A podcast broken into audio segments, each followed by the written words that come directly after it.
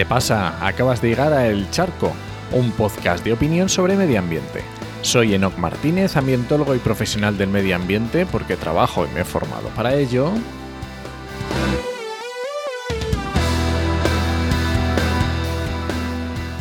Y hoy voy a opinar sobre el derecho a reparar. ¿Y qué es eso? Pues es justo lo que dice derecho a reparar. No, bueno, en serio. Vamos a ver. Todos hemos escuchado hablar de la obsolescencia, ¿vale? Esto proceso por el cual los productos que compramos o los aparatos dejan de funcionar, que puede ser obsolescencia programada o no programada, ¿vale? Básicamente lo que quiere este derecho es evitar que las marcas, que las eh, empresas, que los productores dificulten la reparación de sus equipos, de sus productos. Y esto, esto es algo real, o sea, esto no es algo que, nos creamos o sea conspiranoia, no, no, no. Ejemplo, en 2018, hace nada, tanto Samsung como Apple tuvieron que pagar una multa de 5 millones de euros en Italia por ralentizar eh, por software sus teléfonos más antiguos. Vale, pues vamos a hablar un poquito de esto. ¿Y por qué? Bueno, pues es un tema que me interesa mucho. Yo estuve durante 10 años, más de 10 años, trabajando en el sector de la informática de ocasión o de segunda mano, como se quiera llamar. Y ese era un tema muy que siempre me ha preocupado. ¿Vale? Entonces vamos a ver tres partes. Para empezar, el orden de las famosas tres Rs de los residuos. Primero, reducir, luego reutilizar y por último, reciclar. Esto quiere decir que reparar algo es lo segundo en importancia. Lo primero es reducir. Lo segundo es reutilizar. Ahí es donde vienen las reparaciones. Así que que no te distraigan con cantos de sirena con esto de las reparaciones, pero lo primero es reducir. Vale, vamos al segundo punto. La normativa europea. Otra vez más es la, la, Unión, la Unión Europea la que va por delante y detrás va la, en España vamos detrás en normativa ambiental. Vale, pues esto es una normativa que entró en vigor en este año, en marzo de 2020, hace nada, y trae varias medidas, así un poco por encima, ¿no? Habla de electrodomésticos que se puedan reparar y tengan piezas por lo menos por 10 años, ¿vale? Habla de un etiquetado que en, el, que en el momento de la compra tú seas capaz de diferenciar si un producto es más reparable o menos. Y también habla incluso de incluir un manual de reparación cuando tú compras un equipo. Esto es alguna cosa que yo he visto en algunos fabricantes, como por ejemplo IBM, que luego lo compró Lenovo. Yo sobre todo voy a poner o sea, ejemplos de productos de informática y telefonía porque es lo que conozco, por lo, que me pilla más cerca, ¿no? Esto es lo que, bueno, un poquito así resumiendo esta, esta normativa. Y luego tenemos eh, otro punto muy importante para, este, para visualizar este, este mundo de, las reparaciones o del derecho a reparar, que es la normativa de residuos en España.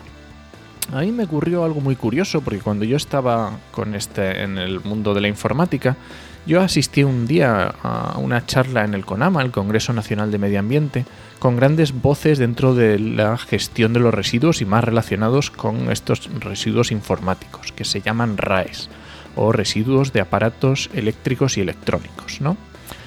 Entonces les planteé, dije, oye, pues podemos variar esta normativa que tenemos ahora mismo para que las tiendas de barrio pudieran reparar residuos.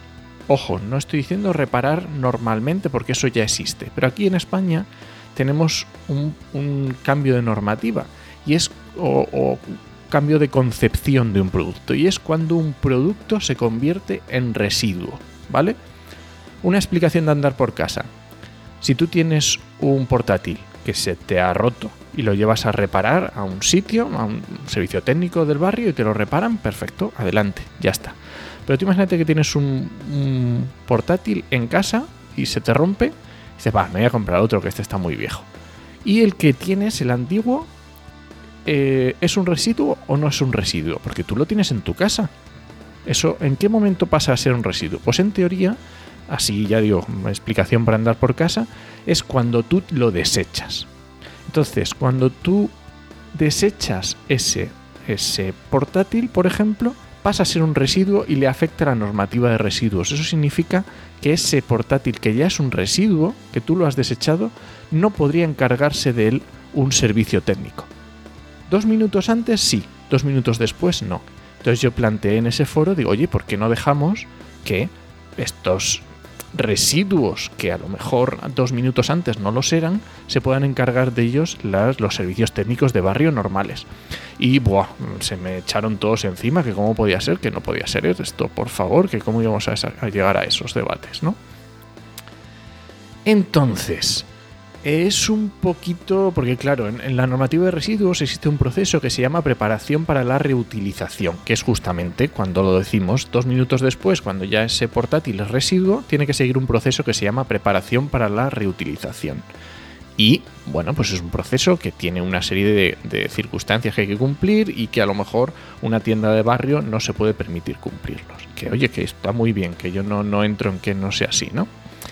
Entonces, es dentro del sector tampoco les viene bien que le saques una parte de su negocio. Incluso si dijéramos a los servicios técnicos de barrio que se encargaran de reparar estos productos y dijéramos, vale, pero ahora los vamos a hacer tan fáciles de reparar que hasta una persona normal con un destornillador que tienes ahí te lo vas a poder cambiar. A lo mejor tampoco les venía bien. Así que a mí con esto del famoso derecho a reparar, lo que me queda, el sabor que me queda, es que realmente a alguien dentro de la industria le interesa el derecho a reparar. Y mi impresión es que no. No le interesa a nadie. Dentro de la industria. Solamente nos interesa a los ciudadanos, a los concienciados con el medio ambiente y a los que no queremos que los productos nos duren seis meses o un año y luego los tengamos que tirar. Así que nada, este es mi charco de esta semana.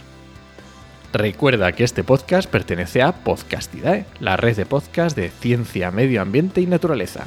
Y lo puedes encontrar en enochmm.es barra el charco. Y si alguien te pregunta, no lo dudes, te lo dijo en. ¡Nos escuchamos!